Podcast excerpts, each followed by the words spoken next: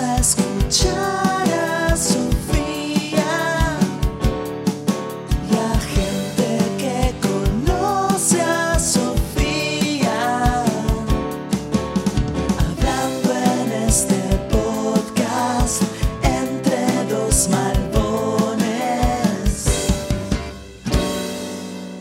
Bienvenidos a Entre Dos Malbones. Mi nombre es Sofía y este es un podcast donde entrevisto a mis amigos. Eh, Dios, yo cuando salí de la operación eh, eh, se- sentí que estaba drogada. El otro día me lo recordó mi hermano. Me dijo, ¿te acordás, boludo, que parecía que estabas de, de- tipo de pasti? No, no, no.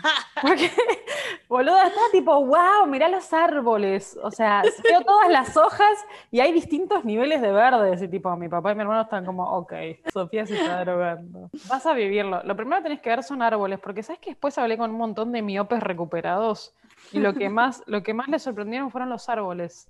Como que no, no sé, el miope no ve bien el árbol, evidentemente.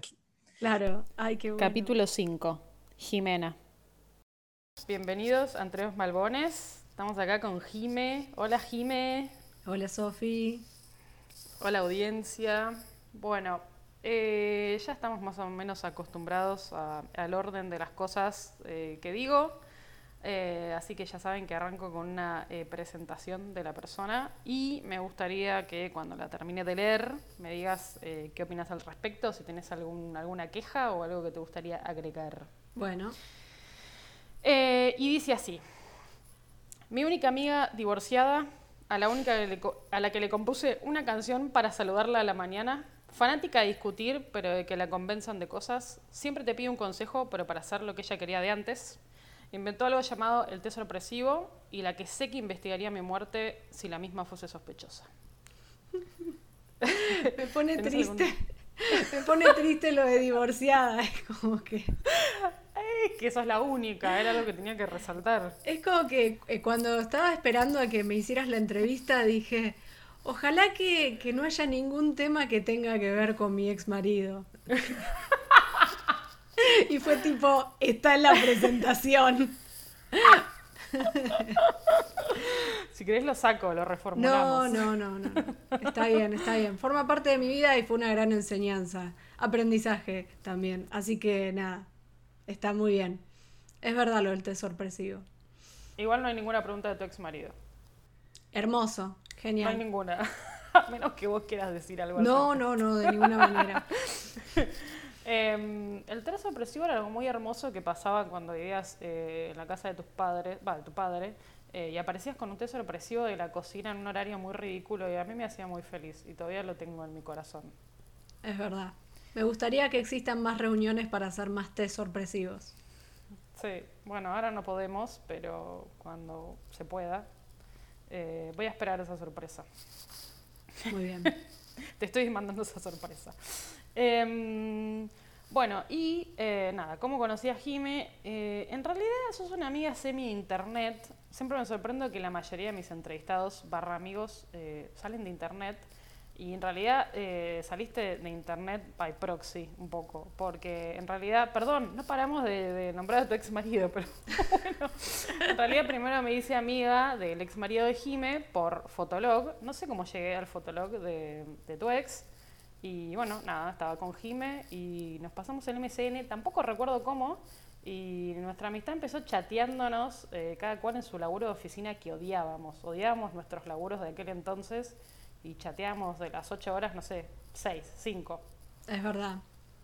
Así que así nos hicimos amigas. eh, y ahí te compuse una canción que te cantaba todas las mañanas, que creo que nunca te la conté, te la canté en vivo. No va a ser este, la- esta la oportunidad. Qué lástima, se lo pierde tu audiencia. sí. Eh, así que bueno, largas mañanas de chat en aquel entonces. Sí. Las recuerdo con mucho cariño. Era lo mejor de esa rutina horrenda. Ay, sí, totalmente. Qué bueno que no estamos ya en, en esos, en esos dos lugares espantosos. Qué lindo. Em, estaba pensando cuando estaba armando esta entrevista que dije, Jimé es probablemente la persona que menos necesita que le pregunten cosas. Porque es como que hablas abiertamente en tus redes todo el tiempo de lo que te está pasando, de lo que pensás, de lo que pensás de la gente, de la actualidad, de la política, de, todo. Eh, pero bueno, nada, igual tengo una lista de preguntas para hacer. Em, y la primera que te quería decir es, ¿qué estás jugando ahora? Voy a empezar con una muy básica, que me cuentes qué juego estás jugando en la actualidad. Y si, me quieres explicar un poco de qué va. Me encanta, me encanta la pregunta. Estoy jugando Persona 4, eh, que es un RPG. Los RPG son juegos que básicamente eh, tomas decisiones que pueden cambiar eh, la consecuencia de lo que está sucediendo en el juego. Y tenés varios personajes con personalidades muy distintas, es decir, que en la narrativa del juego hay algo muy importante acerca del desarrollo de personaje y vas luchando por turnos, cada uno tiene habilidades distintas y demás. El Persona 4 es un juego viejo, pero solo se podía jugar en Play 3 y ahora repentinamente salió para PC y como el Persona 5 me hizo flashear un montón, dije, me lo voy a comprar y voy a jugar al 4 que obviamente tiene sus cosas medio feas de gráficos, pero la verdad que está buenísimo a nivel música. Y para hacer un juego japonés, que los juegos japoneses son en general bastante represivos, no tiene minitas tetonas que gritan, no tiene, eh, tiene temas bastante fuertes que toca, cuestiones medio disfrazadas sobre el aborto, sobre ser un hombre que se manifiesta con actividades que en general son femeninas, sobre la transexualidad. Así que nada, estoy muy contenta. Se los recomiendo. Me copa. ¿Sos más de la compu, o sea, de jugar, te gusta más jugar en la compu que en, que en consola en general? Sí, porque me gustan los juegos de disparos y en esto me le planto a cualquiera. No se puede jugar juegos de disparos en la PlayStation. ¿Por qué? Por el joystick. Ay, eh, yo empecé a jugar hace poco y la verdad que lo. Va, y vos sabés porque te lo comentaba. Y al principio lo que más me costó es. eh, tenés que tener demasiada agilidad en las manos. Para la gente que me esté escuchando y no sea una persona gamer, eh, si alguna vez empezaron a jugar algo, les tiene que haber pasado. Parece una boludez, pero siento que no se habla tanto de esto. Tenés que tener demasiada movilidad en los dedos para un montón de cosas. Y a mí me frustraba mucho que perdía porque era malísima. Y la persona con la que estaba jugando, que era mi novio, es mi novio, nada, juega desde que nació más o menos. Y no no tenía como, o sea, ya arrancás con muy poca ventaja cuando querés empezar a jugar algo con, con los joysticks. Sí, sí, sí. Es muy pesado. Igual también depende del juego. Creo que hay juegos que tienen la posibilidad de ir enseñándote y también está bueno ir eligiendo esos juegos para avanzar de a escalones sin frustrarte tan rápido. Pero para disparar necesitas mover el mouse y la cámara, si no, no podés. O sea, con el joystick es como que tenés que revolear las dos manos para todos lados, parece que estuvieras remando. No.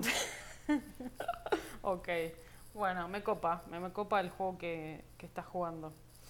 Em, bueno, también te estuve estoqueando un poco, pero no quería estoquear tanto eh, y, eh, poder construir las preguntas de otro lado, pero encontré, creo que era un tuit, no sé si era un posteo de Facebook, que me causó mucha gracia y me da pie a una pregunta que quería hacerte. Y dice así, eh, la gente me contrata esperando que le diga que su destino es morir triste y en soledad, o esperan que les diga que se van a convertir en superestrellas, qué mal que nos hizo la tele y los cuentos, que aspiramos a ilusiones y no valoramos lo que de verdad nos hace especiales. Y mi pregunta es, ¿qué es más normal que te pasa con la gente que te contrata como, como astróloga? ¿La gente que quiere que le digas lo que tiene que hacer o los que quieren que les digas lo que ellos quieren escuchar?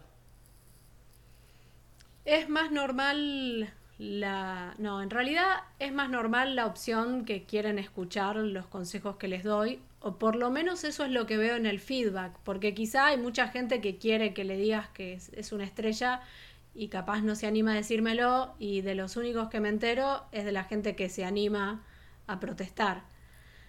Em, pero cuando estoy interactuando en las redes, es decir, no tanto cuando entrego el trabajo, sino cuando estoy interactuando en las redes, sí pasa muy seguido que están todo el tiempo mandándome sus datos y me tiran una cortina de información sobre su carta natal, como si yo les fuera a decir, wow, qué emplazamientos imposibles de creer que tenés, eso significa que vas a hacer tal cosa en la vida.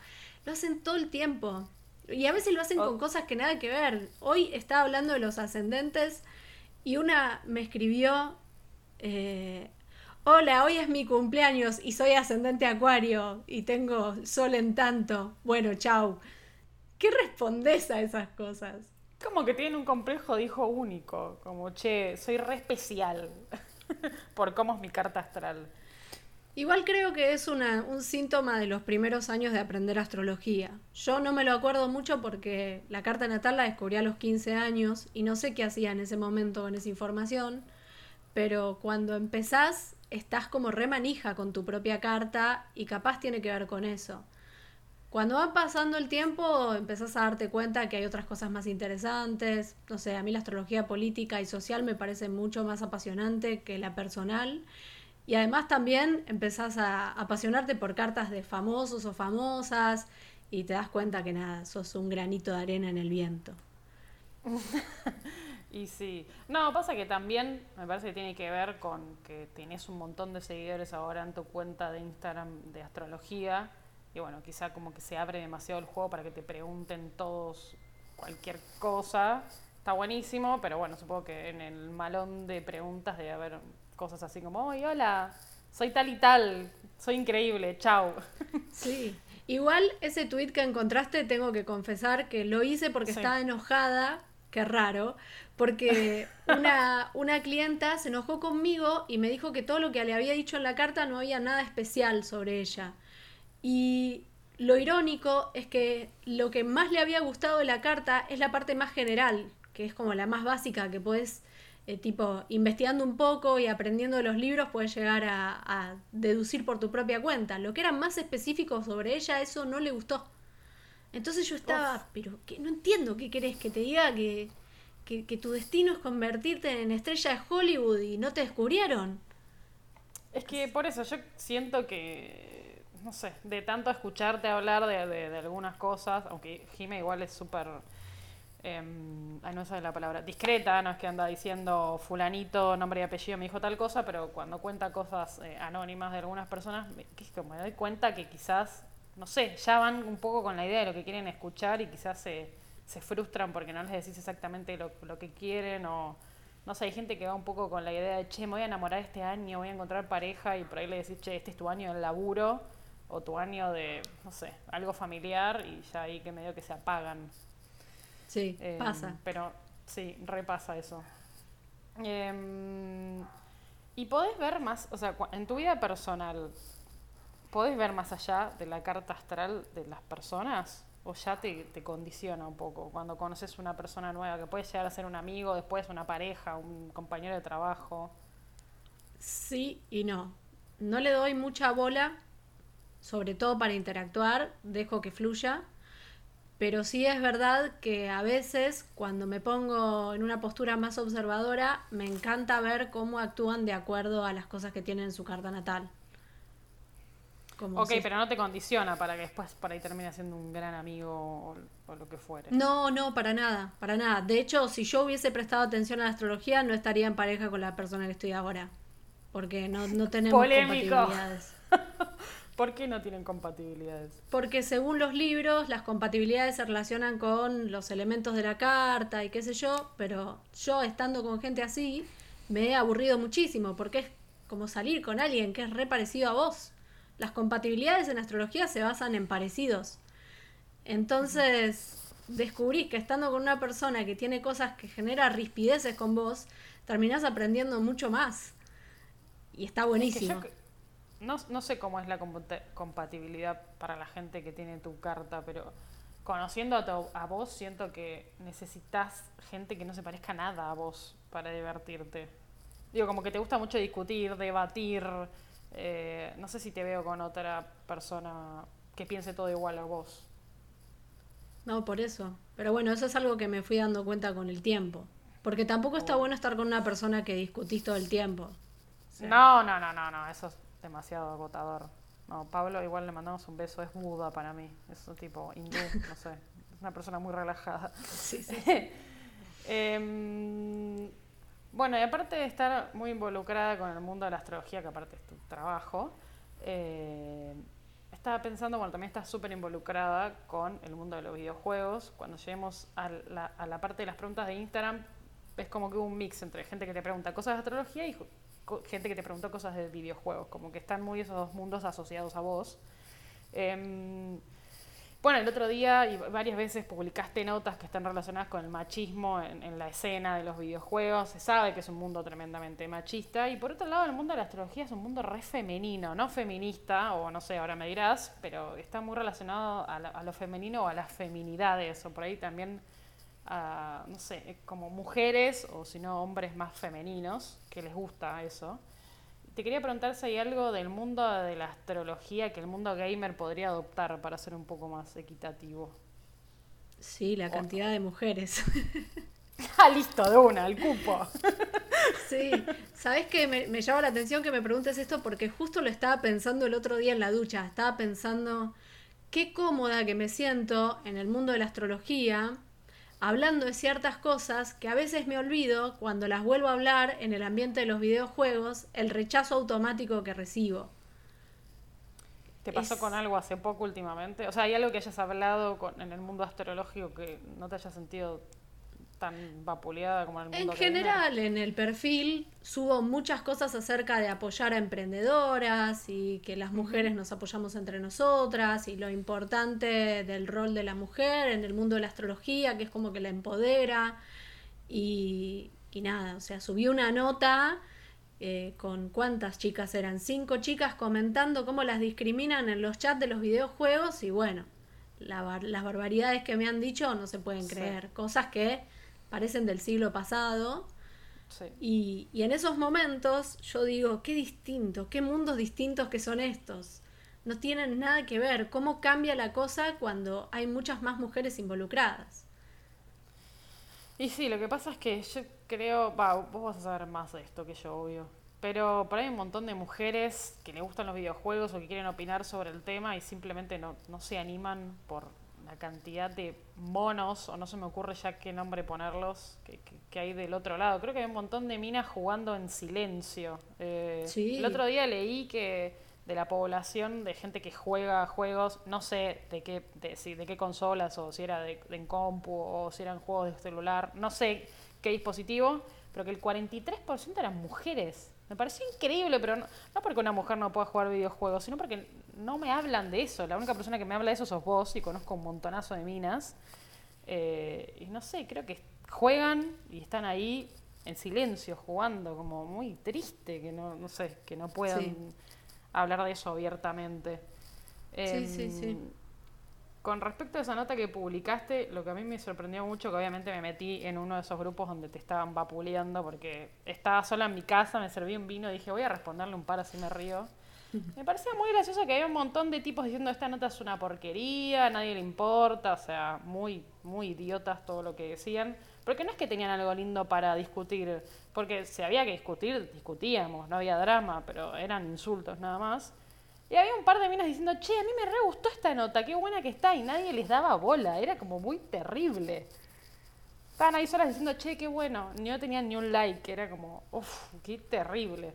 Sí. Em, pero bueno, estuvo muy bueno que la pongas ahí, porque supongo que cuanto más monos, más, más chances hay de que alguien pueda cambiar la forma de pensar. Sí, lógico. Sí, yo, yo sé que siempre hay gente en el medio, así que con que una sola persona haya leído eso y se puso a reflexionar un poco, la próxima que esté en un juego online, piense dos veces antes de decir algo feo, para mí ya cumplí mi misión. Totalmente. Y con respecto a lo que decían cuando leyeron esa nota, eh, para decirme cómo se llama la nota por si alguien la quiere leer y, y dónde la pueden encontrar. Historias de machismo en los videojuegos y la pueden encontrar en pressover.news como noticias en inglés, que es la página para donde escribo notas. Perfecto. Eh, con respecto a, a lo que respondían un montón de, de estos tipos, eh, decían, bueno, bueno, pero es re violento ya de por sí los juegos online. ¿Por qué son tan violentos? ¿Pensaste en eso solamente el anonimato o por qué se genera tanta violencia generalizada en los juegos online? Son dos capas. En realidad lo fundamental es que está lleno de hombres. Y al haber un público que la mayoría es masculino, que quizá ahora está cambiando, pero cuando inició era primordialmente masculino, eh, obviamente por cuestiones del patriarcado, los, o sea, todo ámbito que está rodeado de hombres está rodeado de competencia. Que bueno, toda la vida nos lo achacaron a nosotras, ¿no? Como que estamos compitiendo entre nosotras, cuando en realidad es algo que suelen hacer mucho los hombres Y también, o sea, manifestar esa agresividad siempre que pueden.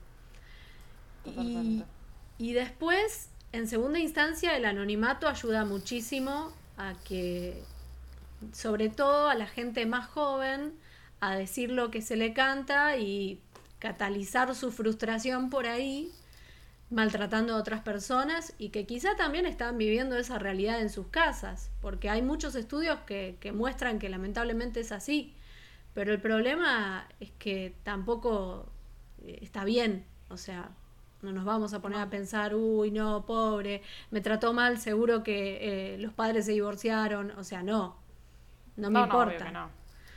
Entonces, bueno, un poco también es tratar de solucionar eso. Pero yo creo que sí, fundamentalmente el tema de la cantidad de hombres y después el tema del anonimato. Esas dos cosas son el eje.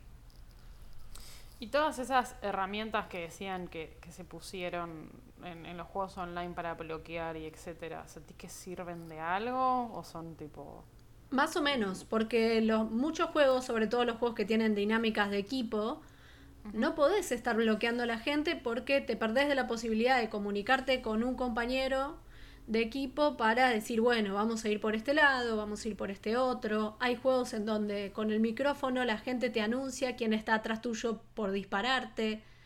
Entonces, si bloqueas el micrófono, estás perdiendo una ventaja cuando jugás, la mayoría de las veces. Y eso es algo de lo que no se habla mucho, te dicen bloquea como si esa fuera la ultimate solution, y no es así. No, y aparte, primero porque decís, que yo no, sabía porque no juego juegos online, eh, pero y segundo porque, y me parecía muy, muy bobo que te respondían en, en los grupos eso, bueno, que bloqueen y ya, que no, no, no estaría siendo una solución esa. Como que la idea sería es que no haya ningún insulto sexista o discriminación de género per se. Pero bueno, nada, era lo que había en ese grupo, espero que al, menos alguno le haya cambiado la forma de pensar al menos. Em, bueno, eh, estoqueándote encontré otro eh, tweet que me pareció también muy bello, em, que decía, el problema de tener el sol en Aries, impulso, ansiedad y decisión, y la luna en Libra, gusto, estética, complacencia, es que siempre se te ocurren los mejores regalos incluso para vos, pero tu ansiedad no te deja esperar a que vengan a regalártelo, ya te los compraste. Causó mucha gracia esto. Y te quería preguntar en este momento qué es un regalo ideal para una persona como vos. Ahora que está por empezar el 2021, quiero una agenda astrológica, pero que esté buena. Ah, ok, organización ante todo. Sí, sí, sí. Porque ya el rampage de comprarme joyas ya pasó. Me gusta la palabra joyas. Ah, No tengo una, una persona que use tantas joyas igual. No, que no, me encantan los anillos. Ah, me- los anillos. Sí, sos muy de anillos, es verdad. Es Sí, cierto. Me compré tipo, no sé, Instagram se dio cuenta de que estaba chusmeando cuentas de gente que hacía joyería y empecé a ver un montón de cosas que me tentaron, todas astrológicas, tipo cosas con lunas, con piedras con forma de planeta y gasté mucho dinero este mes en esas cosas. Oh, me encanta. Bueno, ya está, ya, ya cumpliste tu cupo de joyas. Sí, Hay muchas compras, muchas compras online en la cuarentena. sí, sí, sí, Em, es terrible. Ya Pablo me dice, timbre para vos, ¿qué pediste ahora? Y yo, ¿qué?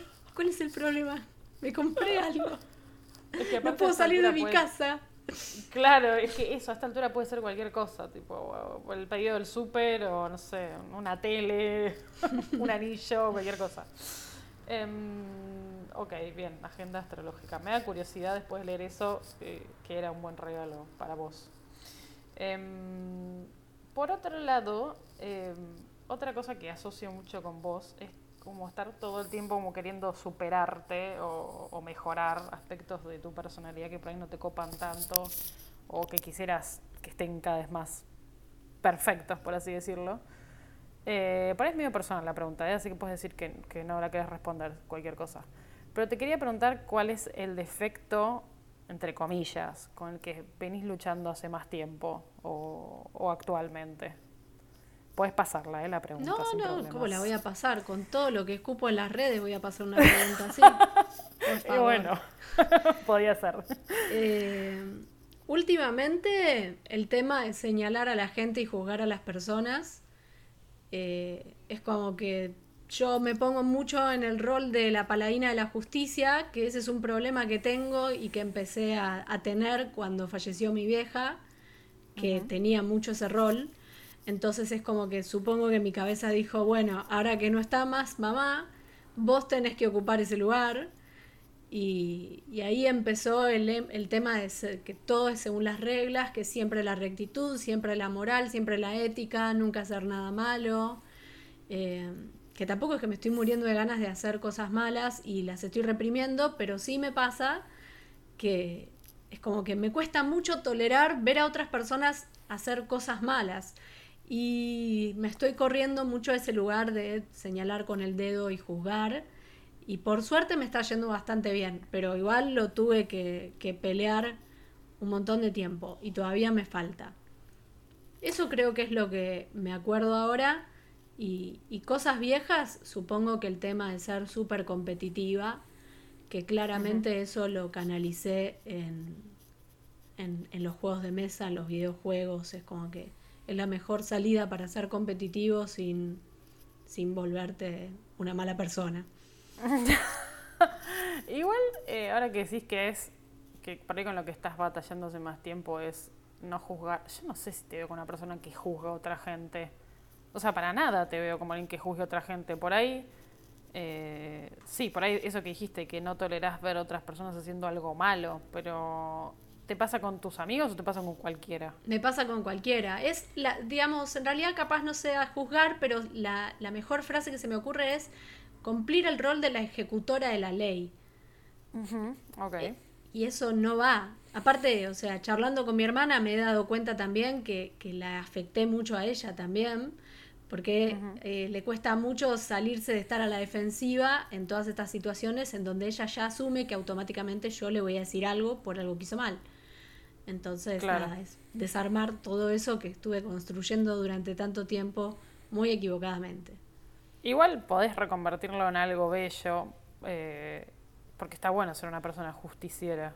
Eh, Obvio, por que- eso hago las notas que hago.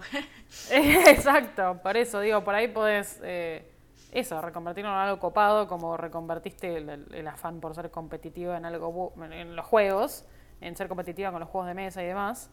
Igual, eh, yo no sé si soy muy competitiva, pero a mí me pone muy mal perder los juegos de mesa, así que a vos te debe poner, pero del orto directamente. sí, no, no. A mí me pone- Es- a mí me pone muy mal. tolerar. Me pone muy mal y aparte eh, me di cuenta que algo, hago algo horrible, pero porque me di cuenta hace muy poco de eso, que es que empiezo a justificarme. Bueno, no, no, perdí porque vos tuviste mucha suerte y justo estabas ahí sentado y te daba la luz de tal manera y bueno, y porque hoy es sábado y hace viento, tipo como horrendo. No sé si vos haces lo mismo, pero yo me empiezo, me armo una batería de excusas que dije, no, por Dios, no. No, yo hago dos cosas. O pido otra y otra y otra hasta ganar. O, Listo, nadie se va a dormir hasta que gane. o directamente digo, ok, y nada, me la paso dos semanas practicando el juego yo sola contra alguna máquina u otras personas. Y nada, el próximo encuentro vuelvo entrenadísima, me conozco todos los trucos y te voy a destruir. Hermoso. Básicamente esas son mis dos actitudes. A mí me pasó hace poco, eh, yo no juego tantos juegos de mesa, le cuento a la gente que nos está escuchando, y me empezaron a gustar un poco más, eh, porque Jime me empezó como a, a cebar con eso, y me presentó un juego hermoso que se llama Wingspan, que es divino, si la gente está escuchando, es medio carito, pero es una linda inversión. Eh, me pasó que no lo podía ganar, no lo podía ganar. Y un día, o sea, creo que le mandé un audio de dos minutos diciéndole, boluda, no puedo ganar este juego, necesito que me ayude. Más o menos que me estaba por poner a llorar. Así que nada, esas son nuestras conversaciones, muy gracioso. lo terminé ganando para que una sola vez, pero bueno. nada, bueno, es un, necesito- es un comienzo. Por algo se empieza. Necesito más práctica, pero está muy, muy bueno ese juego. Em, buenísimo. Eh, hace poco entrevisté a una persona, Santiago, que es el del capítulo anterior, eh, que trabajó muchos años en un hotel y le pregunté si le había pasado algo bizarro. Eh, vos también trabajaste. ¿Cuántos, ¿Cuántos años trabajaste en un hotel? Tres. Tres. Y te quería preguntar, te quería hacer exactamente la misma pregunta. Quería saber qué es lo más bizarro, lo más raro que te pasó trabajando ahí, porque a mí se me hacen como que son lugares muy misteriosos y interesantes los hoteles. Lo tengo bien fresquito porque cuando se lo preguntaste a Santiago me puse a pensar Ah, cuál era mi anécdota bizarra de hotel. Ajá. Y la que más me gusta es que una vez vino una pareja que tenían un problema con quién se hacía cargo de pagar las cosas. Era como que se peleaban entre ellos por pagar y el hombre se enojaba si la mujer pagaba. Ay, no. y, y tipo a veces me pasaba que la, la chica o la, la mina, no me acuerdo cuántos años tenía, me citaba en la oficina y me pedía que fuera al deck y ahí ella me pagaba cosas que habían consumido en el bar. Era un quilombo mantener la cuenta de esta gente Dios. porque es un desastre todo lo que hacían y había que hacer las cosas bien porque, bueno, nada de llevarse plata de más ni nada. Obvio. Y tuvieron una pelea resarpada un día. un hijo de puta el chabón. Entró con el auto y cuando vos entrabas al hotel tenías, te daban un, un cosito automático para cerrar el portón y abrir el portón.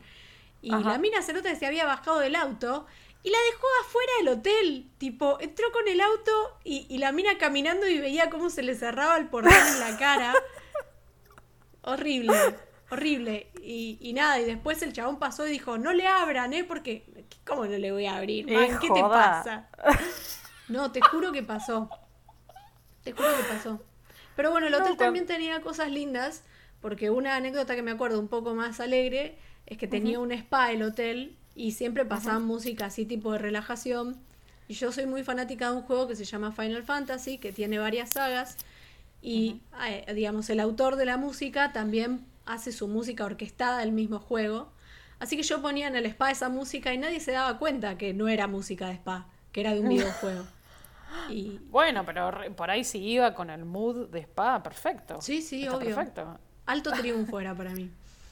Qué bello que podías elegir la, mu- la música. Eh, cuando empezaste a decir que era una pareja que se peleaba por quién pagar, pensé que se peleaban porque que no, que no querían pagar. O sea, no, al revés. O sea, porque No, querían pagar ellos. Ay, Dios, qué Sí, sí, locura. sí. Y qué incómodo meter en el medio a la persona que está trabajando. Digo, ay, Dios. Charlalo en privado y resolvelo en privado, por favor. Había gente que venía a quejarse de que escuchaba gemidos sexuales desde la habitación de al lado. Y ¿Y vos sí, qué amigo, podías hacer?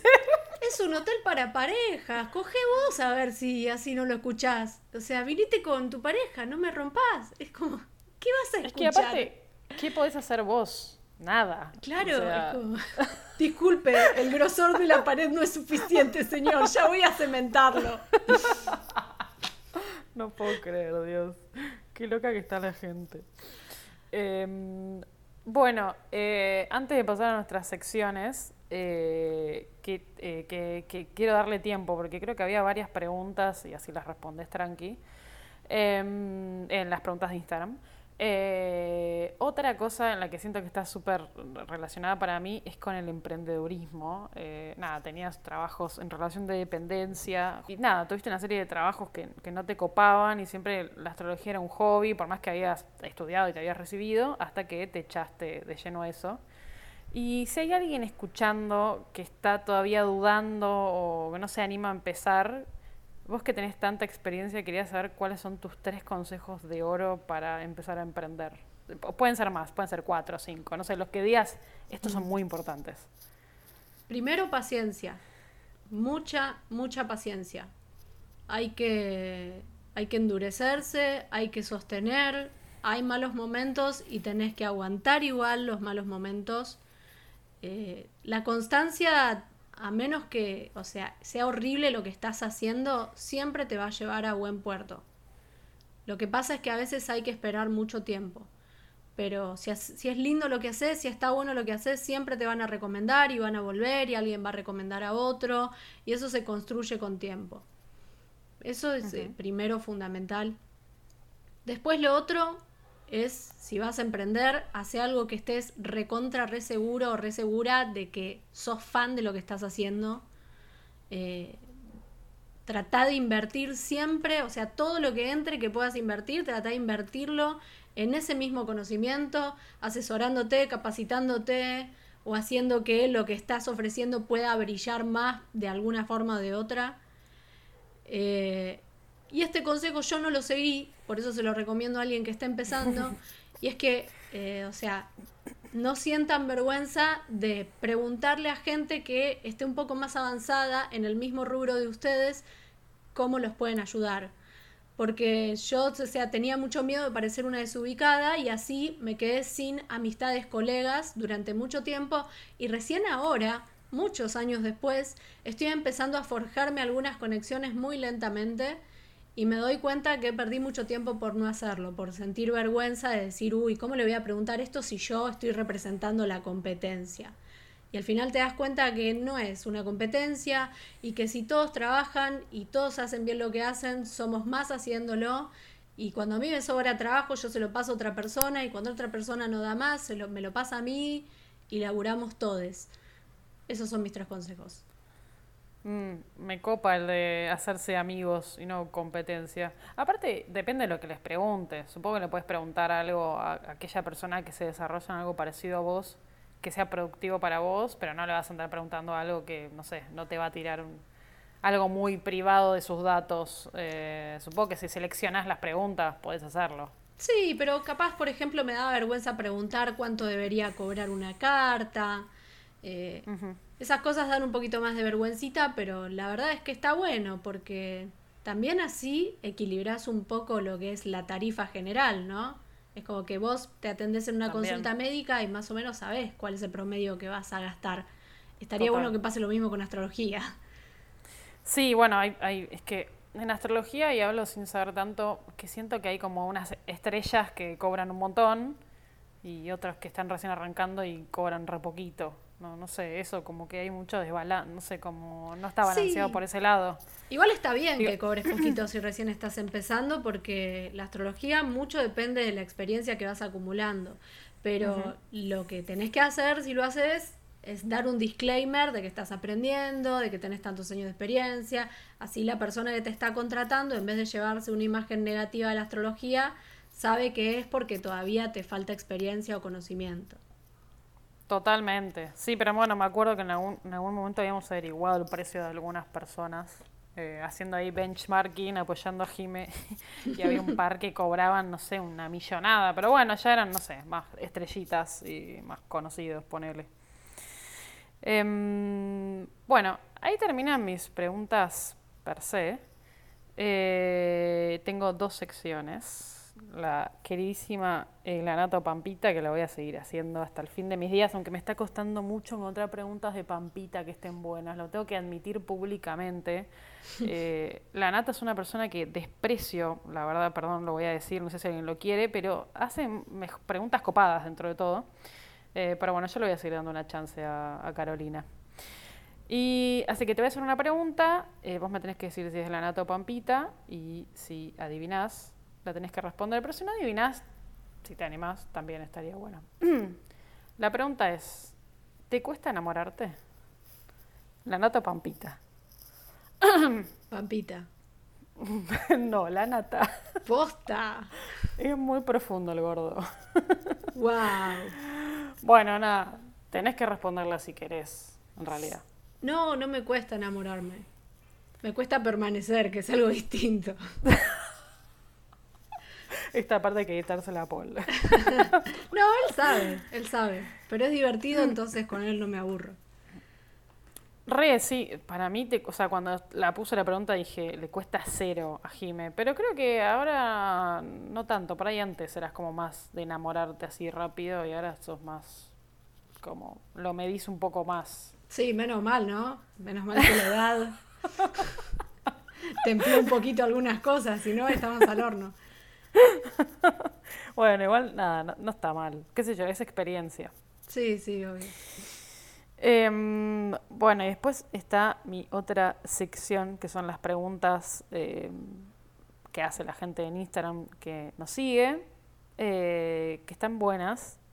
Eh, hay una que ni bien te la leas a saber quién la hizo y me reí mucho cuando la hizo y es ¿cuál es el videojuego más taurino? Ah. El videojuego más taurino. Qué pregunta rara. Eh, Final Fantasy VII. Necesito explicaciones. Porque, o sea, Tauro es un signo que se relaciona con el espíritu de la naturaleza, con entrar en contacto con eh, la tierra, con la madre tierra, con eh, la relación que tenés con tu cuerpo. Y Final Fantasy VII es básicamente la historia de una especie de guerrilleros que están luchando contra una macroempresa que lo único que hace es explotar la energía de la Tierra y la está secando hasta no dejarle nada. Y uno de los personajes más importantes de la historia es una chica que básicamente tiene un jardín hermoso y es un espíritu maravilloso que, que se preocupa por la naturaleza. Entonces, nada, para mí el Final Fantasy VII. Ok, perfecto. Causó mucha gracia la pregunta cuando la vi. Es muy buena. Eh, era muy fácil saber quién la había hecho, así que me copó.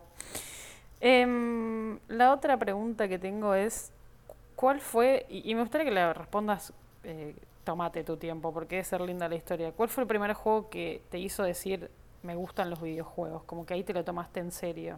No sé cuántos años tenías, cómo fue. Seguramente eras Eh, chiquita, pero eh, bueno. no me gusta, o sea, el juego, porque me parece como que es re común, pero me acuerdo patente qué juego fue. Es el Super Mario, el Super Mario 2. Mi abuelo era gestor y, y una vez uno de sus clientes le hizo un canje por una consola. Nunca entendí por qué mi abuelo aceptó esa consola, el Family Game. Es un fan fact de tu vida hermoso este. Y, y nada, y lo vi jugando y yo no podía creer que con un joystick podías mover a un personaje porque yo tendría 4 o 5 años no más. Ay, no, no, qué tierna. Y me quedé completamente fascinada. Y a partir de ahí, cualquier cosa que se moviera en la pantalla que podías controlar, yo lo quería usar. Cualquier cosa. Nivel, a veces yo jugaba con un programa que se llamaba... ¿Cómo se llamaba? Ay, no me acuerdo. Era un programa que seguramente mucha gente de, de- de la generación de los 80 lo conoce.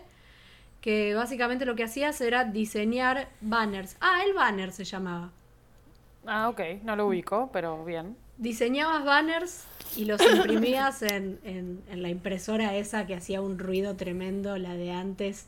Eh, Hermoso. y bueno, yo hacía banners, banners de todos. Ban- banners no de bienvenido creer. mi hermano cuando nació, banner de bienvenido mi papá cuando volvía al trabajo. Sí, Me da mucha ternura imaginarte haciendo bienvenido cualquier cosa. sí, sí. Sí. Aparte- Estaban re enojados mis viejos porque gastaba un montón en la impresora, pero yo estaba muy contenta.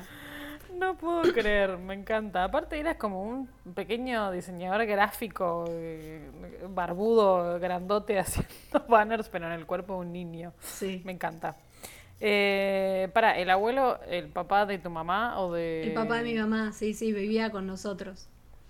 Ay, qué genial. ¿Y qué consola era la que le dieron? De, Era de- el Family Game, canje? o también conocida como Super Famicom.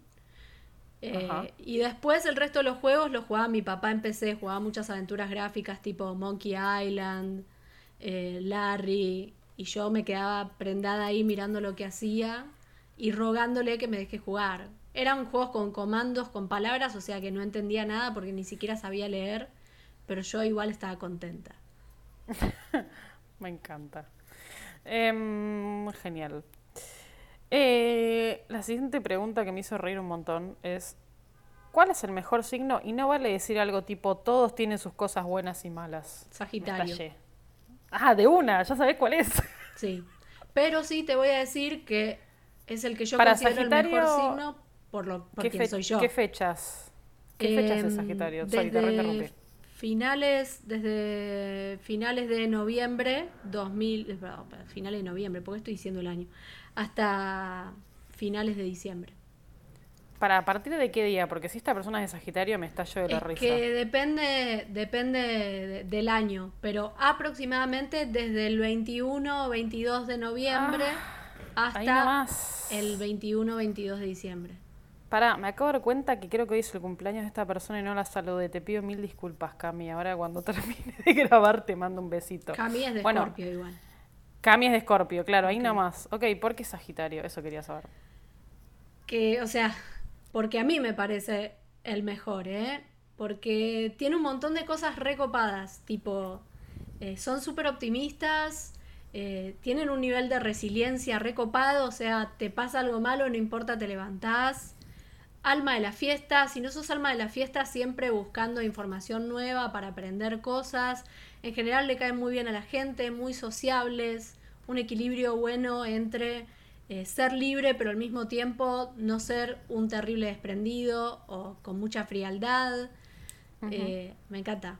Tiene un montón de cosas buenas. O sea, las cosas malas tienen un poco más que ver con cómo funciona la sociedad, tipo irresponsabilidad, impuntualidad, eh, Ok. Una actitud un poco más infantil. Eh, pero bueno, qué sé yo. ¿Quién pudiera, no? Ser así, que te chupe un huevo. Gente relajada. Sí, totalmente. Pero bueno, por eso es mi signo favorito, porque es el signo al cual me gustaría parecerme. ok. Bueno, tenés algunas de esas cosas. Muy Algunas. pocas. Sos cero, sos cero relajada, de, mm, pero tenés algunas de esas cosas. Em, bueno, la siguiente pregunta, eh, que también me copó mucho, es ¿qué personaje de videojuegos es más parecido a ella como arquetipo ariano? Re linda pregunta eso. Qué buena pregunta y no lo sé. Es un, un muy amigo tuyo, después te digo quién es. Em, arquetipo. Va, en realidad te dijo, sí, parecida a ella como arquetipo ariano, sí, ok, parecida a vos, pero en tu, en tu, en tu personalidad astral, supongo. Ay, no sé. Para mí no sabes porque estás buscando una pregunta, una respuesta perfecta. Puede ser un aproximado también. Es que nunca me pasó de, de sentirme demasiado identificada. Capaz puede ser con algún varón. Porque mujeres de los videojuegos que tengan personalidades interesantes hay pocas todavía. Bueno, vamos a volver a citar al Final Fantasy VII. Me parece Eh, muy bien. es un personaje que se llama Barret, que es el líder de, de los rebeldes y siempre está re enojado y gritando todo el tiempo, pero es el que hace que todo el mundo se junte y haga lo que tienen que hacer y que luchen por, por el ideal que tienen y nada, es medio como que los cuida a los demás. Creo Me que encanta. Es muy Jimena eso. Ok, bien. Em, la siguiente pregunta está muy relacionada con lo que hablamos un poco antes de la nota que escribiste. Eh, no sé si esta persona leyó la, la nota y lo preguntó por eso o fue casualidad, pero me preguntó, pa, te preguntó a vos, ¿cuál es la barrabasada más grande que escuchó por parte de un hombre gamer? Esto puede ser jugando o no jugando, ahora que lo pienso igual. En realidad no fueron barrabasadas muy graves, creo que es la suma porque te lo hacen todo el tiempo. A mí, personalmente, lo que yo escuché en vivo. Eh, tipo, uy, vamos a perder. Eh, cuando yo usaba el micrófono es tipo, ¿sos un niño rata o sos una minita? Ah, sos una minita, vamos a perder por tu culpa. Eh, cuando te persiguen, cuando terminas de jugar y te empiezan a mandar solicitud de amistad y de mensaje y, y a Mm. romperte por todos lados para perseguirte.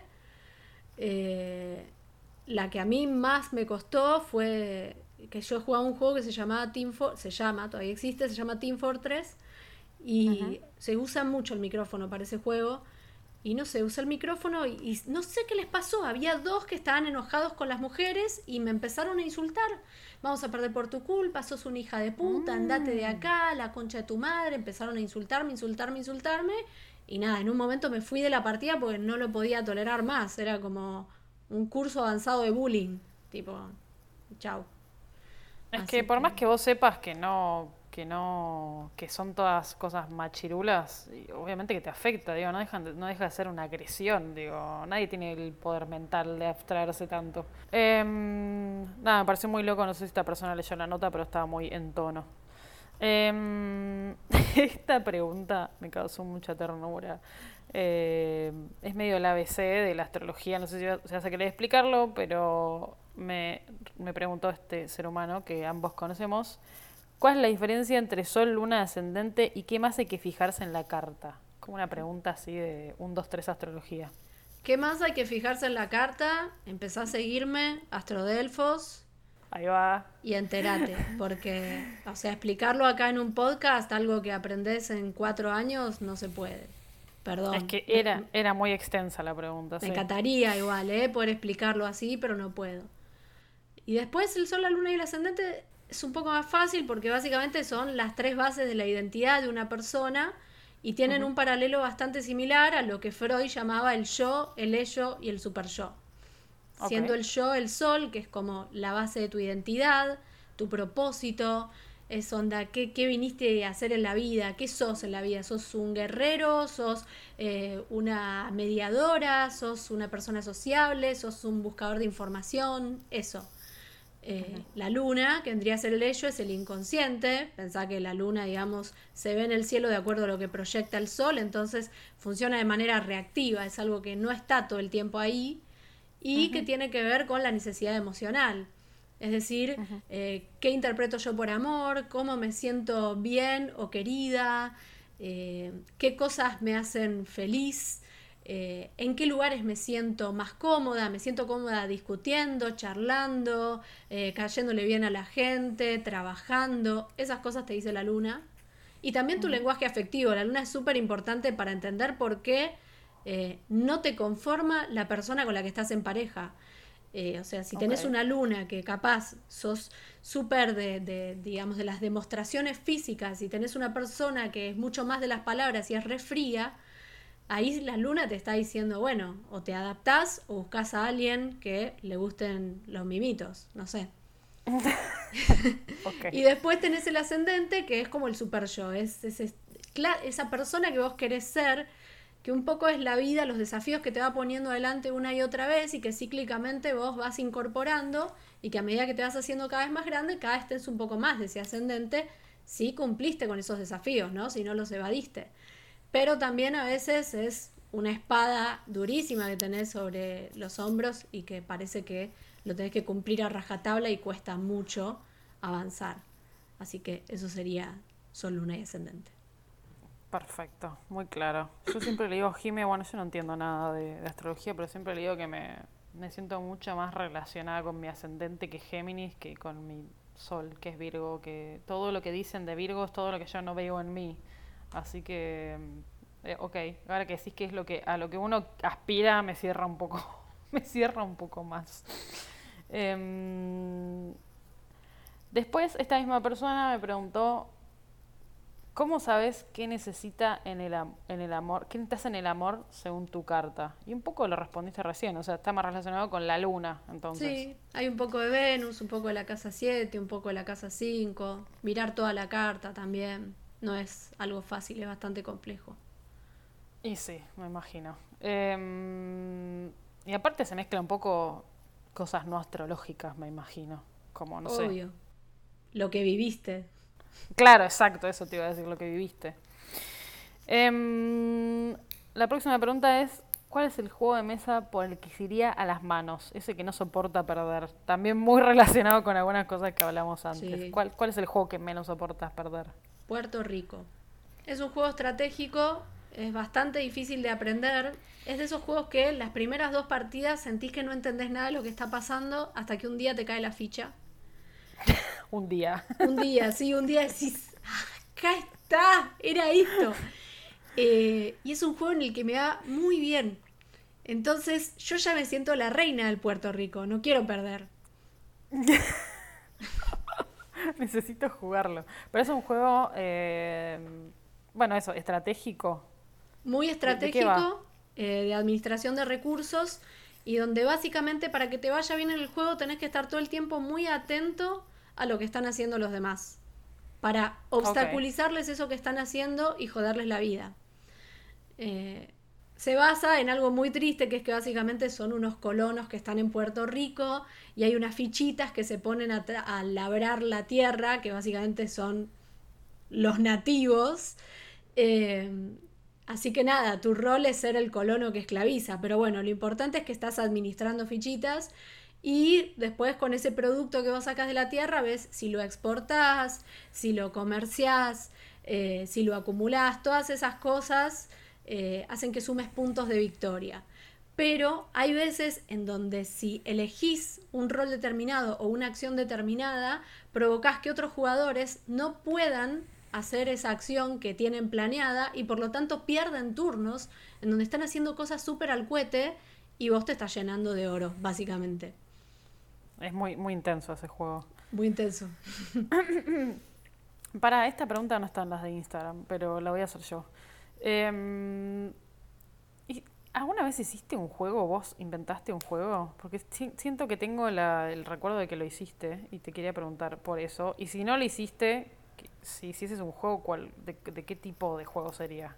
Sí, sí, o sea, no hice un juego, pero siempre tuve ganas de hacer un juego. Tenía ganas de hacer un trivial, pero de videojuegos. Pero nada, Ah, hay, que, hay que investigar mucho y, y me dio paja y otros proyectos. Pero bueno, quizá algún día lo haga. Te reveo haciendo un juego, o sea, ese o cualquiera. Como que. Primero que jugaste muchos y coordinaste partidas de, de- de juegos de otras personas y después que sos muy creativa. Siento que tenés que hacerlo en algún momento. Sí, sí, lo voy a hacer. Es- Pero es tenía los recuerdo que lo habías hecho, no sé por qué. Genial. Em, y después la última pregunta que tengo, eh, que yo le dije a Jimmy, m- me, me recordó un poco a cuando ella hace preguntas en su cuenta de, de Astrodelfos, eh, porque es muy específica, no sé si la vas a poder responder. Dice, ¿qué onda cuando mi signo solar es el opuesto a mi ascendente Acuario Leo en mi caso? Es muy específica esta pregunta. Lo mismo que le pasa a toda la gente que tiene el sol opuesto al ascendente. Como dijimos antes, si el sol es el yo y es el propósito y el ascendente es lo que querés ser, hay algo de tu naturaleza que está contradiciendo de alguna forma. ¿Está bien dicho contradiciendo? Espero que sí, creo que Que- sí. Es como que me suena extraño, pero bueno, vamos a dejarlo así. Está en contradicción, puedes decir. Eh, Ahí está, está en contradicción con lo que la vida te pone enfrente. Eh, ¿Cuál era el sol de la chica? ¿Sol, eh, Acuario o Leo? Es un chico, increíblemente, y es... Ah, perdón. No, no dijo. Dijo Acuario barra Leo. Supongo que ¿Y el cuál, primero y es cuál el mencionó sol. primero? ¿Sol? Dijo signo solar es opuesto a mi ascendente, Acuario Leo en mi caso. Bueno, vamos a suponer que Acuario es su signo solar y Leo es su signo ascendente. El ascendente. En ese caso sería que su naturaleza es de independizarse y medio ser el sapo de otro pozo, pero la vida siempre le pone en situaciones en donde tiene que brillar, mostrar sus capacidades, eh, protagonizar ciertas cosas y eso le molesta. Pero lo interesante que tiene de los, signos opuestos es que los dos quieren lo mismo, solamente que tienen estrategias muy diferentes de lograr lo mismo. Entonces, mientras que un sol acuariano necesita esto de la independencia y de alejarse del populacho, de la gente, de, de la atención, del aplauso, y Leo busca mucho la atención y el aplauso, ambos tienen una búsqueda muy importante de identidad y de personalidad. Los dos quieren destacar, solamente que uno por ser distinto y el otro por ser aceptado. Entonces, la clave, cuando tenés esa oposición, es entender que vos tenés que forjar tu propia identidad. A veces alejándote y a veces buscando el aplauso. Wow, tremendo. Espero que esto le, sirva a esta persona que preguntó esto. Eh, bueno, esa era la última pregunta de las preguntas de Instagram. Y antes de cerrar, quiero hacerte una pregunta que en realidad se supone que la debería hacer todos los episodios y me la vengo olvidando todos, pero voy a luchar por recordarlo de aquí en adelante, que es eh, decirte si hay algo que te hubiese gustado que te pregunte. No, estuvo re buena la entrevista. Me pe- pensé que me ibas, en realidad no es que me hubiera gustado, pero flashé que me ibas a preguntar algo medio filosófico, metafísico de la índole. ¿Por qué te gusta tanto discutir? Una cosa así. Ahora la quiero hacer. ¿Por qué te gusta tanto discutir? Estaba en la presentación, en tu presentación igual, pero Claro. ¿por qué te gusta tanto discutir? Porque es apasionante. es re divertido. Es, es como conocer al desnudo cosas de otras personas que en otras circunstancias no podrías ver. Cuando la gente discute, tiene su otro lado. Yo Está re tengo bueno. mi tengo mi hipótesis de por qué vos de por qué a vos te gusta discutir igual. Ay, por favor, quiero el- escucharla. No, no es bastante muy corta, ¿eh? Eh, Yo creo que en el fondo cuando uno discute está jugando. Sí. Es un juego. Y sos una persona muy lúdica. Y por eso te gustan los videojuegos, los juegos de mesa. La astrología también es lúdica. Las discusiones son un juego también. como que lo que es divertido ahí es ganar, pero el que gana no es el que tiene razón, sino el que aguanta más sosteniendo su, argu- su argumento. Yo creo que eso es lo que te divierte discutir. Por eso no puedes soltar Facebook. Facebook es un foco de discusión. Y el otro día que entré para bancarte en tu nota, ya que estaba, revisé un poquito Facebook y había muchos posteos de Jime. Y yo dije, la amo, está acá para discutir con los últimos que quedan en Facebook. La mina no se va a ir hasta que se vaya el último, porque claro, en Twitter, en Twitter podés discutir, pero es una paja porque tenés caracteres, en Instagram no se puede. Así que ahí está Jime, o sea, ahí está. Jime en Facebook dispuesta a discutir y no sé si estarás en foros, pero los foros también son bastante pro discusión. Ahora que terminé la facultad, seguramente vuelva. a- Antes Sí. de que te anotes en otra carrera. es obvio que en dos meses estás en arqueología, algo de- del estilo. Es muy probable, es muy probable. Bueno, Jime, con eso terminamos. Así que nada, gracias por tu tiempo. Estuvo rediver y espero que la hayas pasado muy bien. Sí, la pasé súper bien. Muchas, muchas gracias. Y bueno, le vamos a mandar un besito a la audiencia y nos vemos la próxima. Adiós. Besitos. Chau, chau.